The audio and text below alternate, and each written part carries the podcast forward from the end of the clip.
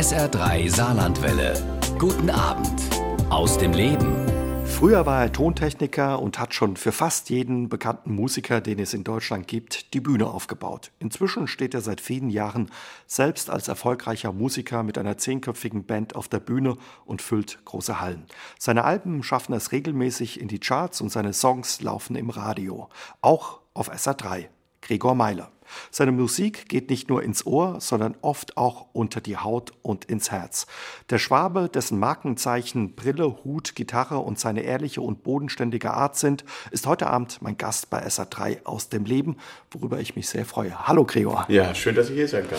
Schön, dass das klappt, vor allen Dingen so kurz vor dem Konzert, kurz bevor es auf die Bühne geht, mhm. weil wir haben ja unser Gespräch, unsere Sendung aufgezeichnet, als du in der Saarbrücker Saarlandhalle mit deiner Tour hätte auch anders kommen können, Station gemacht hast. Übrigens, dein sechstes Album, wieder viele tolle Songs, tolle Musik.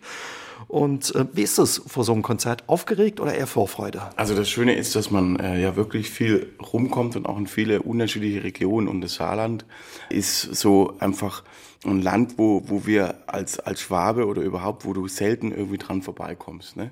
Du fährst wirklich bewusst ins Saarland. Ne? Und das ist, also ich dreimal im Jahr kommen wir dahin und für mich sind einfach die Dialekte wahnsinnig schön und ich habe dieses, dieses Weihnachtsding, liebe Kinder, gib verachte Hannes etwas mitgebracht. und ich, das ist einfach so schön. Ich höre die Dialekte wahnsinnig gerne. Und das ist eigentlich das Schöne auch in, in dieser Jahreszeit, wenn es draußen grau ist und so. Und man verbringt eigentlich den ganzen Tag in so einer Halle. Du gehst vielleicht mal eine Stunde spazieren oder bist mal in der Stadt.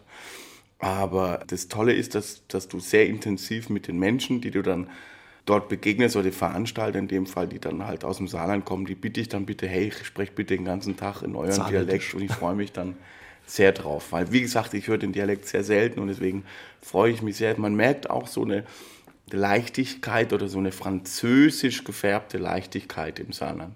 Das merkst du den Leuten auch an und das ist wirklich ein tolles Publikum, haben wir schon ganz schöne, entspannte, leichte Konzerte erlebt. Das ist schön zu hören und wir freuen uns auch immer, ähm, wenn du mit Band ins Saarland kommst. Früher häufig in kleineren Hallen gespielt, mhm. die, die, Städte mit kleineren Hallen oder in kleineren Clubs kennengelernt und seit ein paar Jahren eben in den großen Hallen. Wie ist es, wenn man noch mal in der Stadt kommt und dann eben in einem anderen Club oder einer anderen Halle spielt, die jetzt bloß viel größer ist? Mhm. Also Saarlandhalle ist natürlich eine ganz riesen Respektgeschichte, weil allein die ganzen Plakate, die hier hängen von den äh, tollen Künstlern, die hier schon aufgetreten sind, aus den 70er Jahren, haben wir auch schon gesehen, sechs Mark der Eintritt damals und so. Das war eine andere Zeit. Ne? war noch ganz, und der Udo hat auch noch ganz anders ausgesehen damals. Ne? Und das ist wirklich Wahnsinn, was da so alles. Äh, manchmal kommt der Udo in mir durch, da kann ich auch nichts dafür. Aber es ist einfach ähm, toll zu sehen, dass es, das ist eine Institution. Und äh, wir waren das erste Mal hier in der Saarlandhalle tatsächlich mit Roger Cicero. Und an dem Tag ist unser Pianist, haben wir Vorgruppe gespielt und unser Pianist ist anstatt in Saarbrücken in Basel gelandet. Oh je, wie hat er das gemacht? Ich war jetzt irgendwie eingeschlafen und ist bis Basel durch und hat sich wieder, an dem Tag war äh, Lufthansa und Zugstreik am selben Tag. Und ich weiß nicht, wie er es geschafft hat. Er hat irgendeine Bekannte, die ihn tatsächlich aus Zürich in Basel abgeholt hat und er ist wirklich fünf Minuten, oder ist, vielleicht waren es nur drei Minuten vorm Konzert, ist er hier aufgekreuzt. Wir haben alles so Soundcheck ohne ihn mit dem Pianisten von Roger Cicero gemacht. Und dann ist er auf die Bühne, zack, bumm, los geht's. aber da, da kann ich mich sehr gut dran erinnern. Aber da, da, wird man doch ein bisschen nervös oder kriegt feuchte Hände, hm? Ja, aber wir hätten das auch so durchgezogen. Wie mhm. gesagt, der Pianist von Roger Cicero ist auch ein lieber Freund, der, der, der Mike Schott, der, der lange, also lange der, der Pianist von, von Roger Cicero war. Und wir haben auch viel auf Tour gespielt und der hat, konnte ein paar Songs, konnte er noch. Und sage, gut, ey, das, das hätte man auch irgendwie hingekriegt. Ich baue das natürlich dann immer in die Show mit ein. Das glaubt einem nachher dann eh kein Mensch, dass das jetzt der Ersatzkeyboarder ist. Ne? Aber ähm, man muss alles, was so passiert, musst du irgendwo mit, mit einfließen lassen in deine Show. Und da, das sind sehr viele Zufälle. Und das ist ja das Schöne, dass wir kein Konzept haben in dem Sinn. Also es gibt eine Liste, was so, welcher Song als nächstes kommt. Die Songs sind auch so halbwegs immer gleich. Ne? Mhm. Aber ansonsten, was so zwischendrin passiert, das ist eigentlich sehr schön. Da passieren sehr viele spontane Sachen und das hält das Ganze auch frisch und auch für uns frisch. Wahrscheinlich auch immer abwechslungsreich, weil ihr seid ja viel unterwegs, spielt 60, 70 Konzerte, wenn es genau. richtig ist, pro Jahr. Ne? Genau. also wir sind schon äh, relativ fleißig, vor allem auch seit Sing mein Song 2014, also sechs Jahre. Ich sage jetzt mal, haben wir bestimmt so 550, 600 Konzerte. Wahnsinn. Hm. Also ich, ich merke das auch mittlerweile. Aber es macht halt einen Heiden Spaß. Es sind zehn Leute mittlerweile auf der Bühne und es sind wirklich jede, sind alles Ausnahmekünstler in ihrem Instrument oder auch am Gesang. Es sind sehr facettenreich, weil die Musik aus ganz vielen Genres kommt und mhm. ich mir auch aus in ganz vielen äh, Musikbibliotheken gucke, was man einfach noch machen kann und wir nicht irgendwelchen Formaten entsprechen müssen. Das macht es natürlich beim Schreiben total schön, dass man losgeht und sagt, ey, ich habe jetzt mal Bock auf einen Kuba-Song oder auf einen Jazz-Song oder einen Rock oder was auch immer. Das ist, wir können alles machen, das ist eigentlich das Schöne.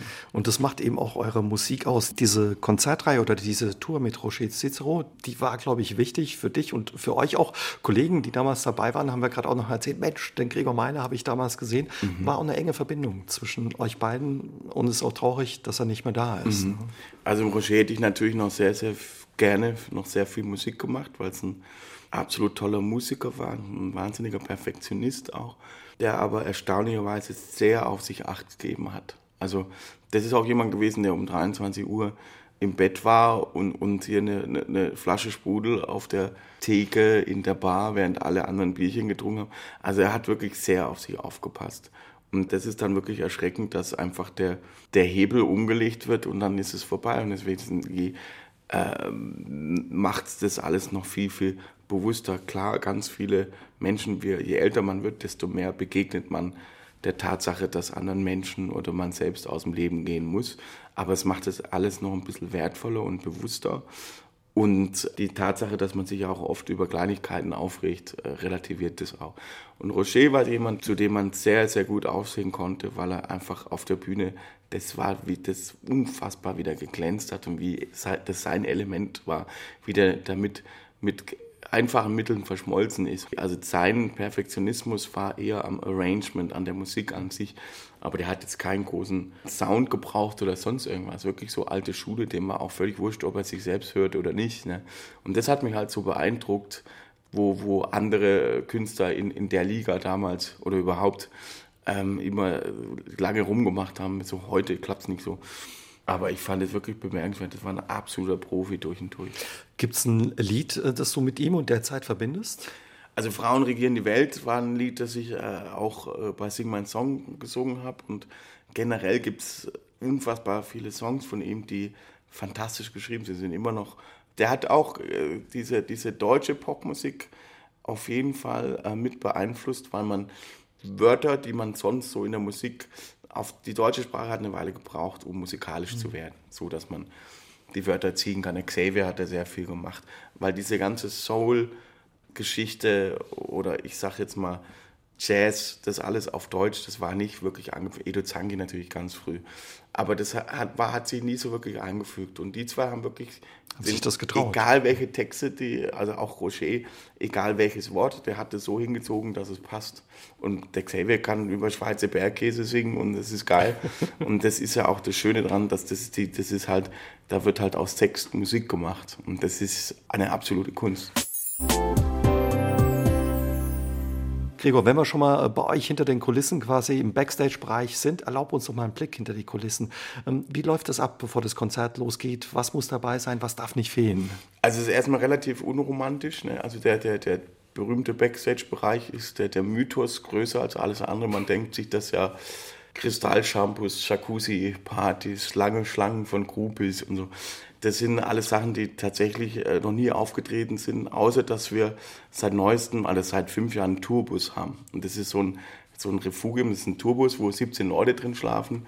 Und das ist so wirklich, da haben wir lange dafür gebraucht, dass wir uns das leisten konnten. Aber das ist eigentlich so das Schönste, weil du steigst da nachts ein, bekommst aus der Dusche, aus der Halle und, und fährst dann los in die nächste Stadt und du musst dich nicht kümmern und ich muss nicht mehr fahren. Gerade wenn ich an Rogers Tour denke, wo wir Support gemacht haben, da haben wir die ganzen Touren, die die mit dem Tourbus gefahren sind, sind wir mit, mit, mit dem alten VW-Bus vom Xavier hinterhergefahren und die Laura, unsere Sängerin, hier so 400 Kilometer einen Standturm auf dem Schoß hatte. Oder Also das war stramm noch, ne? Das Alte war auf Zeiten. jeden Fall stramm und so ein Platten in Wien und Wien ist ja kurz vor der Türkei, ne, geografisch. Und dann musste da irgendwie, ich weiß nicht mehr, ich glaube nach Erlangen oder irgend so, das waren unfassbare Ritte. Nee, nach Leipzig, Wien nach Leipzig. nach Leipzig. Und ich bin ja alles selber gefahren früher. Ich bin so 100.000 im Jahr gefahren. Und deswegen, das, das war die größte Errungenschaft logistisch, dass man einfach entspannt im Turbus sitzen kann und du musst dich nicht mehr kümmern, es sind alle Kinder da, haben wir Platten, wer fährt, äh, wo kommen wir hin und so. Das ist, das ist wirklich toll. Und die zweite Sache ist, dass man quasi, dass ich davor quasi ein Aufbauteam habe, die alles aufbauen. Ich habe ja wirklich zu Zeiten von, also 2013 habe ich noch von der Bühne aus gemischt, kleines Mischpult gehabt und haben halt ganz, ganz kleine Locations gespielt. Aber da muss halt vorher alles aufbauen und machen und so. Und deswegen bin das ist sehr entspannt, dass man das nicht mehr machen muss. Ist das die schöne Seite des Erfolgs, dass man quasi so dieses rollende Zuhause hat, wo man dann rein kann nach der, nach der Show, nach dem Konzert und Leute, die einem ein paar Sachen abnehmen einfach. Genau, das Schöne an der Sache ist, dass du dich mehr auf deinen Job dann konzentrierst, also deinen eigentlichen Job auf der Bühne. Das macht das Ganze nicht langweiliger, sondern es ist auch kreativer. Und du brauchst, du kannst äh, in dem Pensum, das man so hat, dass man wirklich, ich sage jetzt mal November, Dezember, 24 Konzerte, das ist schon anstrengend. Das, das Anstrengendste ist eigentlich, dass du einfach fit bleibst. Ne? Weil du schwitzt und du kommst in die Kälte raus und so. Du musst wirklich gucken, dass du, dass du einfach fit bist. Ich, wir haben hier fit, Vitamintabletten. Wir, ich gucke, dass ich viel Schlaf kriege und viel an der frischen Luft. Aber im Prinzip ähm, macht man das ja schon ein paar Jahre. Aber das Wichtigste ist, dass du einfach gute Ernährung, dann vitamintechnisch, das ist, hört sich jetzt alles total unromantisch an, aber es ist tatsächlich so. Dichter, Popstar, Rockstar. Nee, aber es ist so, ich bin echt immer dabei und gucke immer, hey, ich muss einfach fit bleiben. Und äh, da ist schon mal die ein oder andere Apotheker-Rundschau im Tubus äh, gefunden worden, ne? mit irgendwelchen Sonderangeboten. Aber es ist tatsächlich so, dass man echt aufpassen muss und alle müssen aufpassen. Der klassische Rock'n'Roll, wenn der stattfindet, dann ist es vielleicht noch ein weiteres Bier im, im Tubus, aber das ist sehr überschaubar, muss ich sagen. Wie, wie ist das? Man kann ja wahrscheinlich nicht gleich runterfahren, oder? Wenn man da zwei Stunden, zweieinhalb Stunden auf der Bühne war, Leute unten vor der Bühne standen, viel Licht, die euch gefeiert haben, eure Lieder, deine Songs mitgesungen haben. Wie kommt also man da runter? Das, das, das, das Schönste ist dieser Energieaustausch und diese Spontanität. Also für mich wäre das Schlimmste, wenn ich jeden Tag in derselben Location spielen müsste. Also Las Vegas wäre nichts. Äh, auf gar keinen Fall. Also die Tom Jones Nummer oder Celine Dion. Ähm, weil ich froh bin, dass ich nicht so sehr mit mir selbst beschäftigt bin, sondern ich muss die Leute sehen. Ich muss, bin froh, dass da Publikum ist und gucke mir quasi die, die Show an und die Leute an. Und die Leute beobachten mich, ich beobachte die was, Leute. Was kriegt ihr da oben mit von ich den Leuten? Unten? Alles mit. Also das, was mir meine Kurzsichtigkeit erlaubt, ne? nach der zehnten Reihe ist Schluss. Aber äh, äh, trotzdem ist es total schön, weil das sind Pärchen, das sind schwule Pärchen und, und also wirklich die, die, komplette Generation Kinder, total verrückte Leute. Es steht ein zwei Meter zehn großer Typ, der bei einem traurigen Lied weint wie ein Schlosshund. Und dann gibt es unfassbar, also Leute, die, die halt, wo du denkst, die sind eigentlich kommen, wollten zum Rammstein-Konzert, sind aus Versehen noch hier gelandet. Aber es ist geil, weil es ganz unterschiedliche Leute sind. Und ich, mein Lieblingshobby ist mir die Leute anzugucken. Und das ist wirklich, also wir haben ganz krasse Mentalitätsunterschiede in Deutschland. Natürlich hat ganz viel mit der Location zu tun. Und der beste Ausgangspunkt ist, in, wo möchtest du deine Lieblingsband am liebsten sehen, in welcher Location. Das ist sehr, sehr wichtig. Achtet ihr auch ein bisschen auf die Location oder wenn es geht, wenn es geht. Ne, jetzt in, in, in Saarbrücken ist da, da gibt es nicht so viele Möglichkeiten, sage ich jetzt mal. Aber generell gibt es einfach so ein paar Läden, und sagt, okay, die sind jetzt vielleicht ein bisschen so abgerockt. Aber es gibt zum Beispiel einen Laden in Krefeld, die Kufa, das ist ein total abgerockter Laden, aber der hat total Style, die Leute gehen wahnsinnig gerne dahin. Mhm. Und das ist halt so, ich sag mal, der Ruhrpott-Style. Ne? Das ist, könntest du, ich sag jetzt mal, in Stuttgart oder in äh, Zürich wäre es schwieriger. du hast ja schon gesagt, ihr seid unterwegs mit eurem Tourbus und so eine Tour ist ja auch eine kleine oder eben auch eine große Reise. Über dein aktuelles Album hätte auch anders kommen können. Sagst du, es ist eine Reiseplatte. Gibt es einen Lieblingssong auf der Platte von dir? Also ähm, das ist so eine, ich sag jetzt mal, schon eine, eine Biografie über die letzten paar Jahre, weil dieser Circle of Life ist da privat natürlich extrem eingeschlagen. Unsere Tochter kam zur Welt, da gibt es ein Lied äh, auf dem Album, das heißt Das Schönste auf der Welt. Und es gibt einen Song, den äh, ich für meine Mama geschrieben habe, die letztes Jahr im März gestorben ist. Und das ist genau in den zwei Jahren passiert. Und du hast diesen, ich sag jetzt mal, von der Wurzel bis zur Blüte hast du diese kompletten Lebensphasen halt da drauf. Und viele Kreise, die sich auch schließen. Ich habe mal für, für heute Morgen war ich noch schnell beim beim Ohrenarzt, weil ich so auf der linken Seite ein bisschen bisschen Stress hat, er will lieber mal auf Nummer sicher gehen, ist aber nichts Schlimmes, ist ein ganz toller Ohrenarzt. Der Herr Brummen kann ich nur empfehlen aus Saarbrücken. Und der hat lustigerweise mal Brian Adams, der ziemlich angeschlagen, nachts um zwei, Spätschicht äh, im Notdienst dann bei Ein ihm kam. Ohrenarzt aus Saarbrücken. Ohrenarzt Saarbrücken, der hatte mal Brian Adams in der Notsituation bei ihm, konnte aber dann nichts mehr machen. Also äh, hätte noch was machen können, das macht man aber nicht und hat es dann abgewegt, das nicht zu machen, weil du, da, da kommen ja irgendwie, ne, 10.000 Leute und du kannst dann nicht singen, was machst du, musst Konzert absagen. Und das ist, wenn jemand krank ist, ist jemand krank. Und da gibt es auch keinen dran rumbasteln. Ne? Da gehst du zum Arzt und dann hast du jemanden, der objektiv beurteilen kann, ob das Sinn hat. Aber das, so dieser Kreislauf, und das, der hat dann lustigerweise Brian Adams äh, gesagt, und ich habe vor 15 Jahren die erste Ausstellung, die Brian Adams als Fotograf gemacht hat, eine ganz tolle Ausstellung mit Mickey Rook. Ausgeleuchtet, Die, ne? habe ich ausgeleuchtet auf der Fotokina in Köln. Und da hatte ich so einen Job, wo ich ein Jahr lang alles an Jobs gemacht habe, was mir vor der Flinte gekommen ist. Und ich habe dann wirklich nachts um drei mal für zwei Stunden irgendeine Ausstellung eingeleuchtet. Ne? Ich war eigentlich äh, Tontechniker, aber dann hast du halt mal ein Jahr auch Licht gemacht. Und lustigerweise kam dann morgens irgendwann mal Brian Adams auf die Messe und hat sich bedankt, alles schön, aber ich hatte nur einen Scheinwerfer pro Bild, deswegen, das war jetzt nicht, nicht wirklich fancy, aber ihm hat es gefallen. Und er war natürlich, die, die Ausstellung ist super gut angekommen und das war so sein, mh, sein Release als Fotograf quasi. Und letztes Jahr haben wir ein Foto gemacht, eben auf diesem Album, hätte auch anders kommen können, hat er dieses Coverfoto Cover, gemacht. ja. Was ja viele Leute nicht glauben, aber es war wirklich so, ich konnte es auch nicht glauben. Ein tolles Foto. ein tolles Foto und äh, der, der, der hat es wirklich drauf, also er weiß genau, was er will.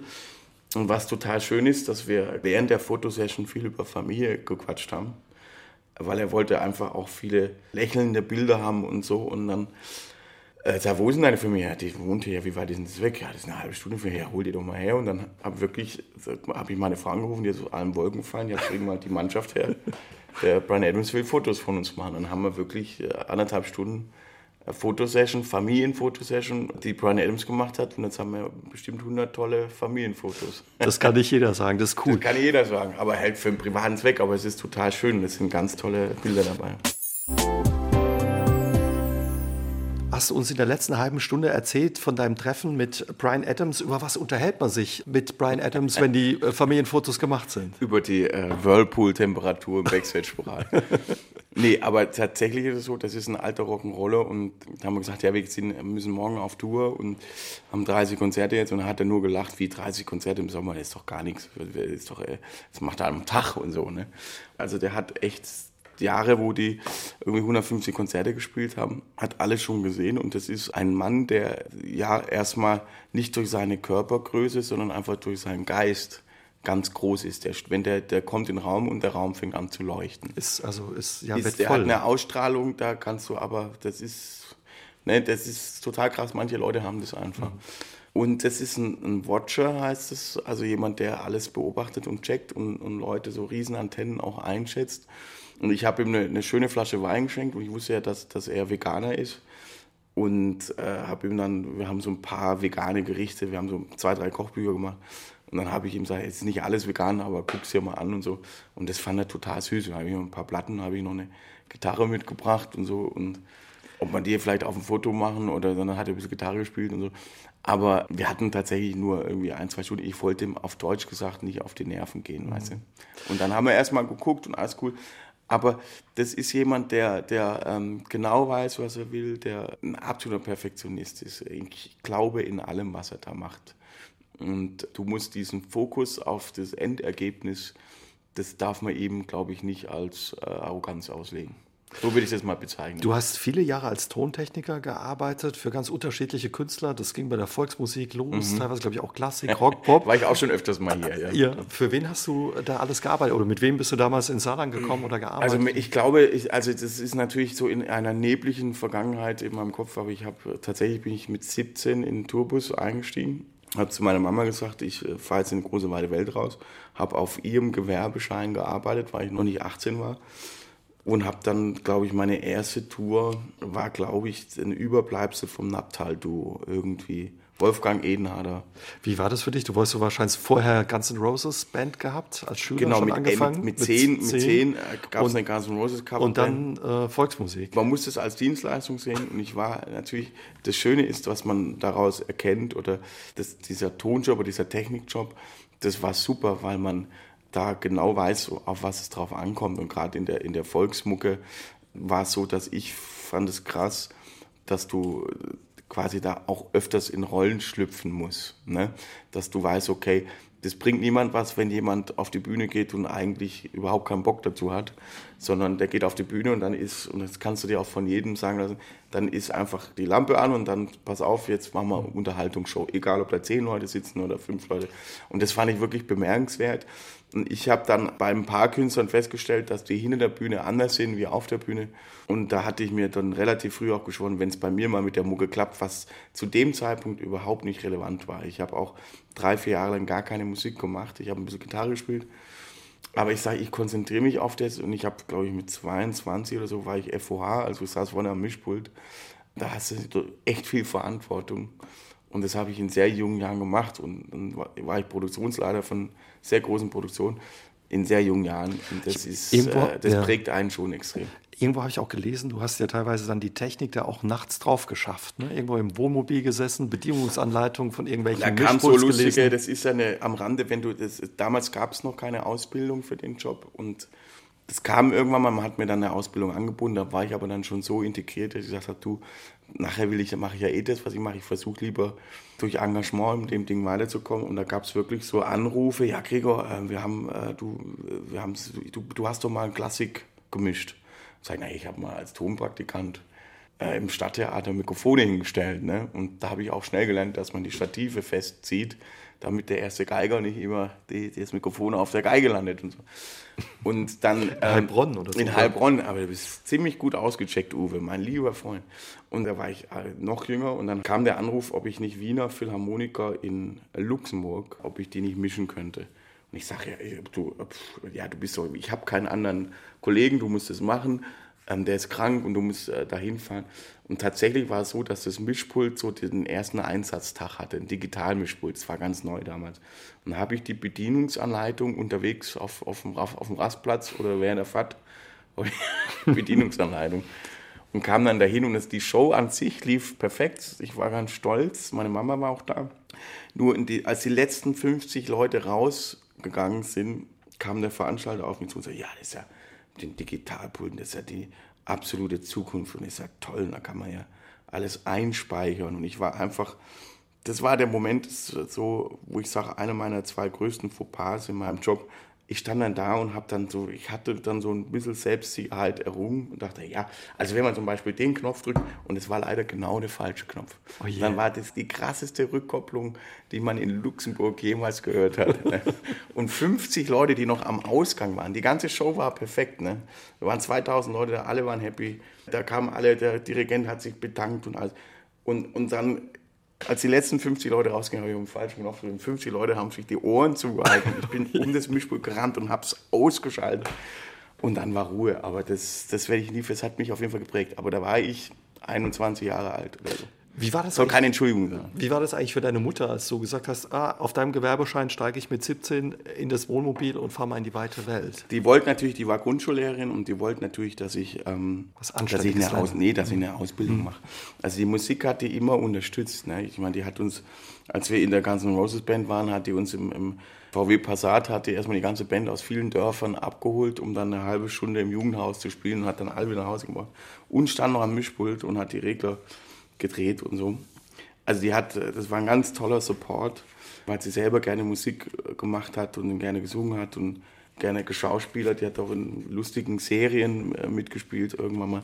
Aber ich, ich sage es mal so, das ist dasselbe wie wenn jetzt meine Tochter in, weiß ich, 18 Jahren auf mich zukommen würde und sagen würde, du, ich schmeiß jetzt die Schule und da versuchst du als Elternteil erstmal, nee, also muss irgendwas muss jetzt fertig machen. Und tatsächlich habe ich dann zumindest mittlere Reife gemacht, was ja traurig genug ist, aber das habe ich dann noch irgendwie hingekriegt. Und dann hat gesagt, aber ich, ich, muss jetzt, ich muss jetzt was machen, ich muss jetzt was für mich machen, wo ich weiß, dass ich das auch in Zukunft mache. Und dann wusste ich, als Musiker war einfach, ich konnte es nicht studieren, ich wäre auch in einem Einzelbereich mit meinem Instrument oder in dem klassischen Musikweg. Ich habe mich dann schon bei ein paar Hochschulen, Hochschulen, es gab in, in, in, in Ellwangen oder Erlangen gab es eine, so eine Popakademie, so aber so nach der mittleren Reife und so. Hatte ich auch Demos hingeschickt und sowas, hat aber nicht geklappt. Aber ähm, ich sage es mal so, das ist halt total lustig, weil mittlerweile gebe ich Workshops in solchen Schulen ne, für Songwriting und so. Aber es ist einfach Wahnsinn, dass du, ich wollt, wusste eigentlich schon immer, ich musste es irgendwie, dieses Musik und Quatsch machen, das muss irgendwie funktionieren. Und das, ich habe mir aber äh, erstmal eine Struktur angeeignet als, als Tontechniker, bis ich 27, 28 Jahre war. Und das war ganz gut, weil man da so eine Struktur reinkriegt und weil körperliche Arbeit oder überhaupt alles, was ich da verdient habe, alles, was ich in meinem Leben gemacht habe, habe ich mir sozusagen äh, erarbeitet. erarbeitet. Und auch dieses Know-how dazu. Und das besteht hauptsächlich aus, dass du es halt ganz oft falsch machst vorher. Und das ist, dann vergisst du das nicht, dann schreibst du dir das hinter die Ohren. Und das ist mit Sicherheit nicht einfach für unsere Technikkollegen mittlerweile. Aber das ist für mich halt total schön, weil man ähm, ja dann auch sehr schnell reagieren kann, sage ich jetzt mal. Erzähl mal, für wen hast du da noch alles gearbeitet in der Zeit? Also ich habe ganz viel auf der Köln-Messe gearbeitet, als eben da, da kam diese Brian Elms-Geschichte zustande.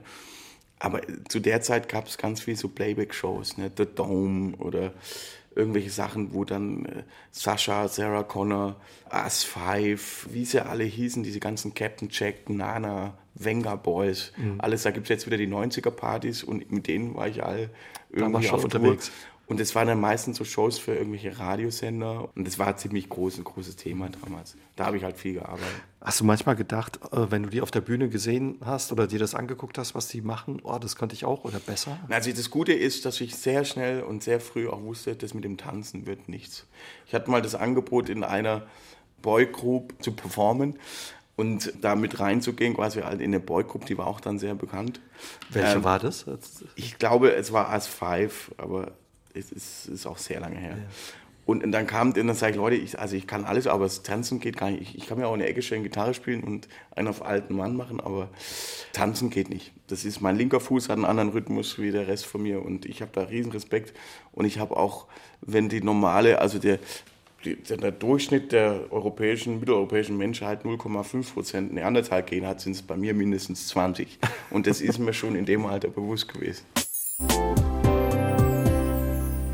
Deine Mama hat euch kräftig unterstützt mit eurer Band, Schülerband. Wann hast du das erste Mal eine Gitarre in der Hand gehabt? Schon relativ früh, ne? Mit vier, fünf? Vier, fünf. Also mein, mein Vater hatte eine, eine, eine Nylon-Gitarren, äh, also eine, eine, von, von meiner Oma, eine, ähm, in dieser 50er Jahre Hülle noch drin, so eine Gummihülle. Und die hingen da an der Wand im Arbeitszimmer von meinem Vater und ich durfte da nie ran, aber zur, zur Einschulung mit sechs durfte ich dann an die Gitarre ran und es war halt eine echte Gitarre. Und davor hat man sich so ein bisschen durchgemogelt. Ne? Da mal irgendwie vom Nachbarn eine Gitarre oder sonst irgendwie. Aber an die, die richtige durfte ich noch nicht ran. Und dann, dann Erinnerst du dich da noch dran? Ja, klar. Ich habe dann zur Einschulung quasi Schultüte und das war dann der Deal, okay, jetzt kannst du Gitarre mal. Und dann weiß ich noch, dass ich, ähm, habe ich den ganzen Tag damit rumgebastelt. Wusste natürlich überhaupt nicht, dass meine Gitarre stimmen muss oder Akkorde oder dass man mehr als eine Seite benutzt. und bin dann runter zu meinem Vater und sagte, du, ich habe einen Song geschrieben, aber ich wusste überhaupt nicht, wie es geht. Und ich habe einfach nur einen Basslauf irgendwie. Aber für mich war dieses mm, nett, also wir haben kein Fernsehen gehabt, bis ich 14 war, also nur so schwarz-weiß, drei Programme, wenn der Wind richtig war.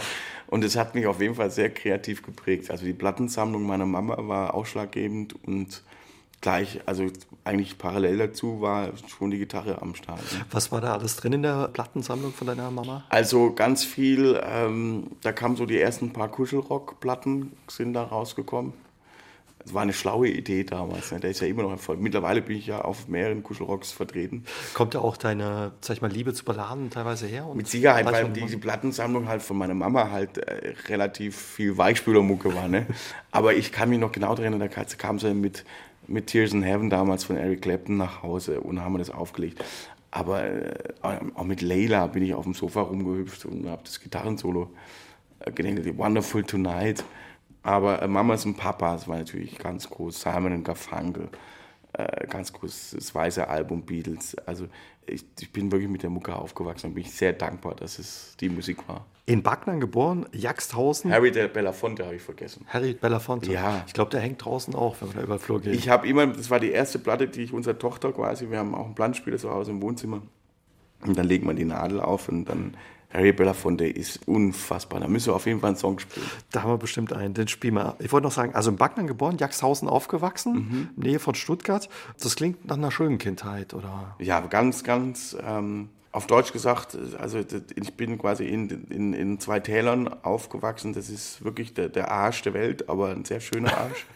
Und das ist quasi die äh, Toskana Deutschlands. Das ist wirklich wunder, wunderschön. Zwei ganz tolle, der Kocher und die Jagst.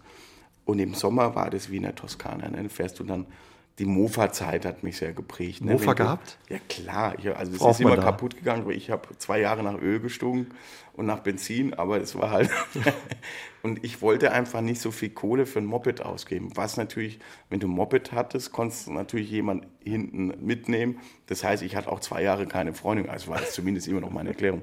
Aber die Gitarre oder die, das Investment in die Gitarre war auf jeden Fall langfristig die bessere Investition. Wie wir ja jetzt Wie wir jetzt wissen. Wo bist du Schwabe? Hat sich das geprägt, die, quasi die schwäbische Heimat? Ja, also äh, das ist schwierig zu sagen, aber ich, ich, ich versuche es, also ich bin sehr, sehr effektiv, glaube ich, mit der Zeit, die ich so mache. Wir sind als, als Team sehr effektiv, weil wir gar nicht so viele Leute sind. Und ich bin auch in vielen Entscheidungen mit dabei und versuche mir das so einzurichten, dass ich gar nicht mehr so viel selber machen muss, aber dass es geht nicht um Kontrolle zu haben, sondern einfach, okay, wie funktioniert es, okay, da, das kann der alleine, da muss ich mich nicht mehr darum kümmern. Und das ist schon so ein bisschen, ich bin in meinem Job relativ gut organisiert. Aber ansonsten erlaube ich mir auch viel Chaos in meinem, also dieses Musiker-Dasein ist vielleicht so 20, 25, vielleicht 30 Prozent in meinem Leben, was schon sehr viel ist. Der Rest ist äh, Logistik, Konzerte organisieren, ähm, Also da machst du viel selbst auf. machen wir ganz, ganz viel selber und das ist auch gut so. Also ich habe das, weil wir eben aus einem ganz kleinen Rahmen kommen, wollte ich mir nicht, du weißt nie, wann es wieder kleiner wird und dann ist es gut, wenn man es selber macht. Erstens kannst du es dann und du weißt auch, was wichtig ist. Es ist nicht wichtig, ob jetzt da die links gedrehte Maispolade mit Dingsbums im Catering ist, sondern dass es eine Dusche gibt, dass es überhaupt warm ist, dass Strom da ist und dass es was zu essen gibt und Wasser wäre schön und aber jetzt und die Sofas müssen auch nicht alle weiß sein im Backstage. Du hast uns ähm, gerade erzählt, der Gedanke ist natürlich auch immer ein bisschen da, trotz allem Erfolg, den du seit ein paar Jahren hast. Seit zwölf Jahren kannst du von der Musik leben. Ist auch der Gedanke, habe ich so rausgehört, ab und zu mal da. Vielleicht geht das nicht immer so. Ist das so ein bisschen Sorge, was die Zukunft bringt? Nee, oder das ist, ist ein ganz klassischer, vielleicht so auch so ein schwäbischer Realismus. Ne? Und das ist auf gar keinen Fall Pessimismus. Ich bin jeden Abend total glücklich. Das ist ja das Coole, wenn du sechs Jahre lang vor 35 Leute gespielt hast und da kommt einer zu dir und sagt, ja, es sind leider heute nur 1200 Leute da, dann sage ich, wieso, Alter, das sind doch 1200 Leute, wo ist denn das Problem? Ne? Und das ist ei- eigentlich total schön, weil man nicht in diese klassische Rutsche oder in diese Talfahrten da reinkommt, weil wenn du mal ich sage, wenn man einen größeren Erfolg hattest und dann wird es wieder ein bisschen weniger, dann ist es schwieriger, mit dieser Zeit umzugehen. Aber dadurch, dass ich natürlich alles schon mitgemacht habe, ist mir das eigentlich, ich bin total froh, dass überhaupt Leute kommen und wir haben 100.000 Menschen jedes Jahr, die uns besuchen und das ist immer noch Wahnsinn. Also wir reiten immer noch die Welle auf jeden Fall. Wie war das für dich, ja vor so einem kleinen Publikum zu spielen? Du hast es gesagt, du hast irgendwann mitgemacht, mit Ende 20 nochmal angefangen, äh, quasi alles auf eine Karte gesetzt. Stefan Raab, die Castingshow, damals zweiten Platz belegt, der Stefanie Heinzmann. Und dann ging es eigentlich durch die Decke. Ne? Eine Zeit lang äh, vor vielen Leuten gespielt, aber dann kam eben wieder diese Delle mit wenig Leuten. Wie war das dann, vor so wenig Leuten zu spielen, für die da zu sein? Also es war eigentlich total äh, schön, weil ähm, ich hatte einen anderen Beruf quasi gelernt, in dem man unterwegs ist, als, als Tontechniker, als Veranstaltungstechniker. Auch Bühnen gebaut und Licht und alles mögliche. Aber das ist, ist heute noch, wenn man Open Air spielt und ich stehe da und sage, okay, da hat er ein bisschen zu wenig Gewicht auf dem Ausleger oder so. Ich sehe das, das ist ja mein Job. Ne? Und, oder war mein Job früher. Und dann das Coole, das ist, bin ich eigentlich ganz stolz drauf, kann mir eigentlich keiner irgendwas erzählen. Aber dieser Wechsel war krass, weil ich eigentlich immer so, okay, wenn ich Musik mache oder machen darf, und dann muss das Musik sein, die ich gern mache, also dass ich selber Musik schreiben kann. Aber dann muss es auf einem Level losgehen, wo ich erstmal davon leben kann. Also ich hätte jetzt als, als Hobbymucker, das ich habe ich zwar gemacht, aber das wäre nie so mein Ding gewesen. Ich wollte sagen, okay, ich bin auch so, wenn, dann machen wir es komplett. Und das Coole war, dass ich zu diesem Wendepunkt, wo ich quasi meinen anderen Job hingeschmissen habe und dann einen komplett neuen Job gemacht habe, dass ich erstmal dadurch, dass wir immer vor 30, 40 Leute gespielt haben, sechs Jahre lang, da trotzdem auch in die Lehre gegangen bin. Hauptsächlich auch was so Entertainment angeht. Weil du hast auch Tage, wo es nicht gut läuft und hast auch Tage, wo du krank bist und wo du auf der Bühne bist und wo eh alles Quatsch ist oder vielleicht zu Hause doof oder sonst irgendwas. Und du musst dann trotzdem den Strahlemann machen, auf Deutsch gesagt. Und da musst du, da musst du bestehen und das lernst du, wenn du halt vor ganz wenig Leuten spielst. Und die intensivsten Konzerte, da kannst du auch jeden Künstler fragen, sind immer die Konzerte, die in einem intimen Rahmen stattfinden. Also da merkt man mehr, ob es funktioniert oder nicht funktioniert, ob du ankommst oder. Um, genau, ob du ankommst, aber es ist, man darf da eigentlich gar nicht so viel drüber nachdenken. Das ist schon eine Charaktersache. Also muss schon der Klassenkasper gewesen sein. Vielleicht nicht derjenige, der gleich den ersten Ballaufschlag mit einer, mit einer lustigen, quasi lustiger Anekdote aufnimmt, sondern vielleicht nochmal reflektiert dann im zweiten Anlauf.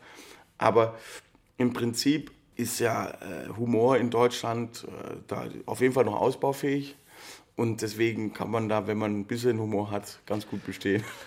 Selbe ist auch die Talentgeschichte, brauchen wir auch nicht so viel wie in anderen Ländern. Also mehr Fleiß und Arbeit, oder? Fleiß und Arbeit und Spontanität. Also zum Beispiel, wenn du jetzt jemanden hast wie Mark Foster, der quasi in, in jeder Sendung, ich weiß gar nicht, wie viele Mark Fosters gibt es eigentlich, ne? Und früher haben wir immer die Rollen getauscht, also wenn ich nicht konnte, er hat ja meine Jobs gemacht und so. Und, aber er ist mittlerweile nicht mehr so den Kohlenhydraten zugeneigt, sage ich, jetzt fällt es langsam auf. aber die, die, das Tolle ist beim Marc, ist, dass, dass er ein wahnsinnig toller Entertainer ist und, und schlagfertig ohne Ende. Und du guckst ihn auch gerne zu. Und du sagst, du, du kaufst das Thema auch ab und der sagt auch selber, ich mache keine hohe Kunst, aber ich mache geile Popmucke und äh, das, das ist geil und das, sind, das ist sehr erfrischend und deswegen ist Marc auch so erfolgreich in der jetzigen Zeit. Also auch vor 30 Leuten eine gute Schule, verstehe ich dich richtig, Absolut. und eine wichtige Zeit. Die Castingshow 2007 mit Stefan Raab haben wir schon angesprochen. Das Besondere war, du hast eigentlich in jeder Show deine eigenen Songs präsentiert. Für jede, mhm. jede Ausgabe einen Song geschrieben. Fällt dir das leicht, äh, Lieder das zu war schreiben? so eine Wahnsinnserfahrung. Ich denke da jetzt ab und zu mal schon nochmal schon mal dran. Es tauchen ab und zu mal lustige Videos auf oder Fotos von mir. Und da habe ich wirklich, da habe ich ja alles dafür getan, dass ich jetzt nicht rein ästhetisch rausfalle. Ich war sogar im Solarium und so, die ganze Scheiße, dass man da irgendwie versucht, da nicht irgendwie, ich habe mir dann Kontaktlinsen organisiert, war grauenhaft, die rein zu operieren und meine Augen haben immer getränt, aber ich wollte halt einfach so gut wie möglich dastehen, weil ich wollte einfach nur durch die Musik, also durch die Songs und nicht irgendwie, ey, der Typ sieht ja Genau, also ich, ich kann das nämlich früher, als ich so quasi in Coverbands gespielt habe, da war immer, hey, also der Pullover und die Brille, die gehen auf keinen Fall und so, sonst kannst du da. Als Brillenträger hat man es nicht immer leicht. Also ne? damals, mittlerweile, Damals, ja. du ist jetzt, ich war ja, ich weiß noch, wie ich das erste Mal in Berlin gespielt habe und dann hieß es, ach, die Fellfresse kommt wieder, ne? Und, und das ist, da hat Jetzt hat jeder Bart Bart. Ja, ich muss mir auch viel anhören. das war, weißt du, bei mir war es einfach Faulheit. Doch mittlerweile ist es Trend. Ne? Und, aber ich, ich sage jetzt einfach mal so, das hat mich so geprägt, weil ähm, ich natürlich da alles auf eine Karte gesetzt habe, aber das war ja eine Show, wo es kein Konzept gab. Und wir saßen wirklich in einem, in, in einem Raum, wie, wo wir jetzt gerade sitzen, in, in einer Umkleidekabine, wo dann die ganzen Produzenten von Brainpool, der Raab, äh, die haben auch alle noch Zigarre geraucht. Alle, es kam mir vor, als jeder drei Zigarren gleichzeitig rauchte. Und dann haben wir bis morgens um vier überlegt, was wir in der nächsten Sendung machen. Und ich habe wirklich so halbfertige Songs auf der Akkuklampe vorgespielt und der Raab, ja, der ist gut, macht den mal fertig bis nächste Woche. Und dann habe ich den Song fertig. Ich habe für jede Sendung Songs geschrieben und deswegen haben die Heavytones äh, auch so viel Spaß gehabt, das umzusetzen, weil die halt ihre Arrangements dazu gemacht haben. Und das war wirklich toll. Es hat einen heiden Spaß gemacht und es hat mich sehr geprägt. Der Dominik Krämer ist der Bassist, der damals auch bei den Heavytones mitgespielt hat. Der ist ja seit zehn Jahren bei uns auch in der Band mit dabei. Und deswegen bin ich da ganz stolz drauf. Ich habe immer jeden Abend sehe ich die Erinnerungen quasi. Das ist schön. Aber damals auf einmal dann die eigenen Songs vor Millionenpublikum Mhm. präsentieren. Was hat das mit dir gemacht? Das Coole ist, dass du nicht äh, die, alle Millionen siehst, ne, wenn du dann da bist, sondern Guckst das hat mich Kamera. etwas irritiert. Aber es gab diesen Moment, wo wir ähm, entweder nach Robbie Williams oder nach Duffy bei Schlag den Raab in, ich glaube, das war irgendwie eine der ersten Sendungen Mhm. von Schlag den Raab. Und da haben wirklich, ich weiß nicht, 10 Millionen Menschen, keine Ahnung, haben dazu geguckt. Und da kam so ein Kamerakran an mir vorbeigeflogen Und da habe ich ein Liedchen live gesungen in der Sendung und da ging mir aber sowas von der Stift, weil da war so eine riesen Leinwand, 20 Meter große Leinwand, wo mein Gesicht drauf war, nur verzögert halt und das hat, da hat es mich fast rausgehauen. Aber das hat mich halt extremst geprägt, weil ich mich quasi komplett unter Tage in meine Wohnung eingeschlossen habe und habe quasi jeden Tag Songs geschrieben. Habe die dann den, den musikalischen Leiter angerufen von, von Heavytor und sage, ich habe eine Nummer und habe die am Telefon vorgespielt. Ja, ist cool, spiel sie, schick mal rüber. Habe ich die irgendwo aufgenommen und rüber. Und äh, das, oder bin hingefahren, habe eine Akkuklampe ihm das vorgespielt. Und das war halt total geil, weil quasi meine, meine Kreativität und aber auch diese Bestätigung als Songwriter, das kam so alles im Eins zurück. Und so das Ausschlaggebendste fürs Finale hatte ich einen Song geschrieben, wo ich wusste, wenn ich den spiele oder wenn wir den machen in, in, in einem fetten Arrangement, gewinne ich den Quatsch. Also ist jetzt sage ich jetzt, aber ich habe einfach gesagt, so, das ist jetzt so eine Let Me Entertainment, wie man sagt, jetzt kommt der Tag auf die Mütze und das hätte ganz gut klappen können. Aber ich habe dann wirklich ein paar Tage vorher gesagt, nee, ich will ich will versuchen, den, den Raab, dem ich sehr viel zu verdanken habe, zu beeindrucken. Und dann habe ich extra ein Liedchen, das spielen wir auch heute Abend. Das Lied heißt Soll ich dich befreien? Und dann habe ich extra dieses Liedchen geschrieben, wo musikalisch ein bisschen anspruchsvoller ist. Und das hat auch ganz gut geklappt, weil ich die, die Jury halt, äh, die drei Leute, die da saßen, konnte ich damit beeindrucken. Es hat dann nicht gereicht, um das Ding zu gewinnen. Zweiter aber bist du geworden. Ich bin Zweiter geworden, aber es war halt das Schöne, wenn ich ehrlich bin, ich wollte das Ding nie gewinnen. Ich wollte eigentlich nur gucken, wie weit ich komme und ich wollte so viele eigene Songs wie möglich spielen und das habe ich erreicht. Und das Coole ist, dass ich, ich, ich war ja 27 schon damals, ich wusste, wenn du das Ding gewinnst, dann stürzen sich alle auf dich und dann geht die Maschine los. Und ich konnte wirklich so wie bei der Tour de France lange im Windschatten fahren und das äh, hat mir ganz viel gebracht, um mich überhaupt zu entwickeln. Du hast schon erzählt, Stefan Raab, das war eigentlich ganz gut, dass du Zweiter geworden mhm. bist. Du konntest ein bisschen im Windschatten bleiben, hast viele Jahre, dann sechs Jahre vor wenig Leuten gespielt, 30, 40, 50, 100 Leute. Und dann kam irgendwann ein Anruf, dann solltest du mitmachen, durftest du mitmachen bei dem Tauschkonzert Sing mein Song. Mhm. Auf einmal saßt du mit Leuten auf der Couch, für die du früher ja die Bühne aufgebaut hast, Roger Cicero, Sarah Connor und viele andere. Ähm, wie war das für dich? Ein Glücksfall oder? Ah, es war total krass. Also ich erzähle das mittlerweile auch seit fünf Jahren jeden Abend auf der Bühne oder Auszüge davon. Aber ich saß mit Massimo, unserem Schlagzeuger, in der Schweiz am Rheinfall auf einer Parkbank. Und da kam ein Anruf mit äh, unterdrückter Nummer äh, von Tim Melzer. Wir haben mal bei ihm ein Charity-Konzert gespielt in der Bullerei in Hamburg. Und die Söhne Mannheims waren als Gäste da. Mhm. Und Xavier saß wirklich im Publikum und ist da rumgelatscht und hat Songs mitgesungen. Also wir kannten uns aber nicht vorher, kannte mich auch nicht und meine Musik nicht. Und da kam dieser klassische Frage, hey Gregor, ich kannte dich nicht, das finde ich total geil, lass mal was zusammen machen. Und so ist der Kontakt zusammen. Dann hat sich ein paar Jahre äh, verloren, äh, so ein bisschen aus den Augen verloren. Und dann, aber Xavier hat dann wirklich auch schon einige Jahre davor gesagt, Gregor, du brauchst einfach nur mal eine Fernsehsendung, dann läuft es bei dir. Und ich sage, wie Fernsehsendung? Ich habe doch schon hier äh, Castingshow und so. Das ist es nicht. Ich muss einfach gute Songs schreiben und versuchen, meine Platten zu machen. Und damals schon mit eigener Plattenfirma und so. Und das haben wir dann auch immer irgendwie hingekriegt mit Crowdfunding. Ne? Damals hat es noch geklappt. Und dann haben wir zwei Platten mit, oder eine Platte mit Crowdfunding gemacht. Und 2013 kam dann der Anruf vom Xavier, eben über Tim Melzer mit dem Tauschkonzert. Und ich wusste an dem Tag, ich bin da wirklich, ich habe dann aufgelegt, wo der Xavier erzählt hat, ja, das ist muss er seine Managerin fragen, wie der Sender heißt, der Fernsehsender, wo es aussieht. und so, und dann sage ich, ja, Mama ist Südafrika, Alter, Mama ist total geil, ist ja meine Heimat und so. Und sage ich, okay, Südafrika, Alter, krass, ist halt gerade Xavier Naidoo wegen Südafrika. Ich sag, wenn da jetzt noch äh, Paul McCartney zum Golfen angerufen hätte, hätte es mich jetzt nicht aus dem Latschen gehauen.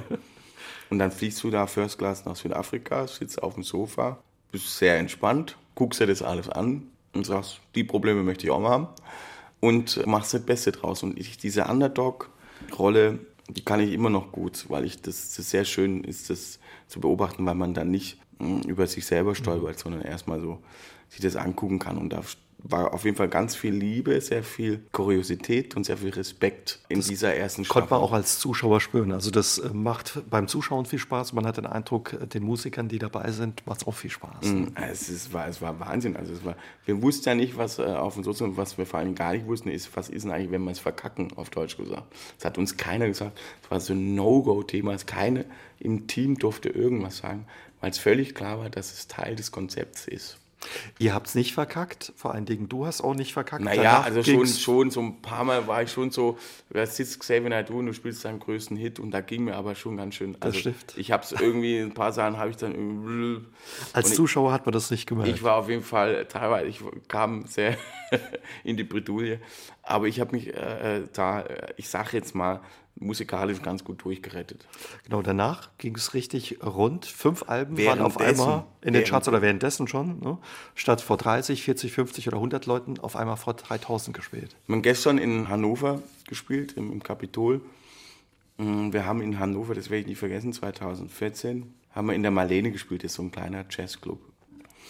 Und da, hab ich, da haben wir so einen Deal gehabt, dass ich halt mich um alles, die machen die Getränke und Essen und so und den Rest mach, macht immer der Künstler. Und deswegen stand ich da und habe die Karten abgerissen. Die Leute sind reingekommen, Karten abgerissen, mit jedem ein Selfie gemacht noch. Und draußen standen wirklich noch 100 Leute, wollten rein, haben mir unmoralische Angebote gemacht. Sagen, Leute, in ein paar Monaten spielen wir wieder hier oder irgendwann. Es, es gibt die Möglichkeit, uns zu sehen. Und ähm, am nächsten Tag haben wir für 7000 Leute gespielt. Und das war mit derselben Band. Das war total krass. Also der, der Wechsel war Wahnsinn. Und ich habe mir, ich, das ist vielleicht auch so eine schwäbische Eigenart, ich habe dann so gesagt, ah, wenn mal so 20, 30 Prozent mehr Leute haben auf dem Konzert, das ist cool. Aber dass du da eine halbe Million Platten verkaufst oder dass da irgendwie, wir haben ja 2000, ich glaube 2015 haben wir 300.000 Leute auf dem Konzert gehabt und so, also war Wahnsinn. Da haben wir 150 Konzerte gespielt oder 140, ich weiß nicht mehr. Aber ähm, da ging es ganz schön ab. Was hat der Erfolg mit dir gemacht? Naja, also das Schöne ist, dass das so ein, so ein, so ein kleines Unternehmen geworden ist. Es sind mittlerweile 25 Familien, die eigentlich davon leben, wenn man es genau nimmt. Ähm, die machen auch noch Sing My Song, also die komplette Band ist bei Sing My Song dabei, aber auch bei The Voice. Also zwei Leute von uns sind auch bei The Voice. Und wir können eigentlich nicht spielen, wenn, wenn die mhm. Sachen her, die Sendungen gedreht werden. Deswegen, da habe ich dann auf jeden Fall schon mal Zwangsurlaub, das ist ganz gut. Oder arbeite am Album oder schreibe Songs. Ich habe genug andere Sachen zu tun. Aber ich bin eigentlich immer so jemand, der die Situation so nimmt, wie sie ist, das Beste draus macht. Und ich versuche auch das Beste für andere draus zu machen. Also mir ist Gleichgewicht, Harmonie eine ganz wichtige Sache. Und ich bin auch mal äh, sauer. Das passiert ganz selten. Aber ähm, ich bin jetzt kein strenger Chef, sage ich jetzt mal. Aber da ist auf jeden Fall so, dass, dass das ein wahnsinniges Engagement ist von allen, die da am Start sind. Und was es mit mir gemacht hat, ist, dass ich halt mit mehr sozialer Verantwortung, also das ist was, was in meinem Leben auf jeden Fall viel, viel krasser geworden ist. Es ist nicht nur mein Leben, es ist meine Familie, sind aber auch also, über 20 andere Familien. Also nicht unbedingt leichter, sondern vielleicht sogar ein Stück schwerer durch diese Verantwortung? Ja, ja, ich würde es nicht so dramatisch sehen. Mhm. Also jeder von denen weiß, ich ziehe das so lange durch, wie es geht, in einer Gemeinschaftssituation und es gibt immer eine, eine offene wir gucken immer, hey, das nächste Jahr ist EM oder sonst irgendwas. Da gibt es, während der EM gibt es weniger Konzerte oder hier. Und da kann sich jeder, wir versuchen so langfristig wie möglich Entscheidungen zu treffen. Aber es ist alles cool. Und du musst es halt so nehmen, wie es kommt. Weil das ist eh ein Job. Du musst dir das vorstellen, wie wenn du dein Bütchen auf dem Marktplatz aufstellst und irgendwann mal bist du halt nicht der Einzige, der äh, Bio-Eier und Brezeln anbietet, ne? sondern das ist irgendwann, wenn es gut läuft, machen die das anderen halt auch. Aber es ist alles cool. Dieses Alleinstellungsmerkmal ist tatsächlich die Band, die, die Wahnsinn ist. Ich kann mich immer mehr zurückziehen. Tolle Musiker, alles Unfassbare Musiker. Die, die, anderen sind immer mehr im Mittelpunkt und dieses, ich wäre gerne mit einer Band groß geworden. Also so, was weiß ich, dass man einen Bandnamen hat und nicht irgendwie immer mein, das ist ja mein echter Name, der da auf dem Plakat steht oder so.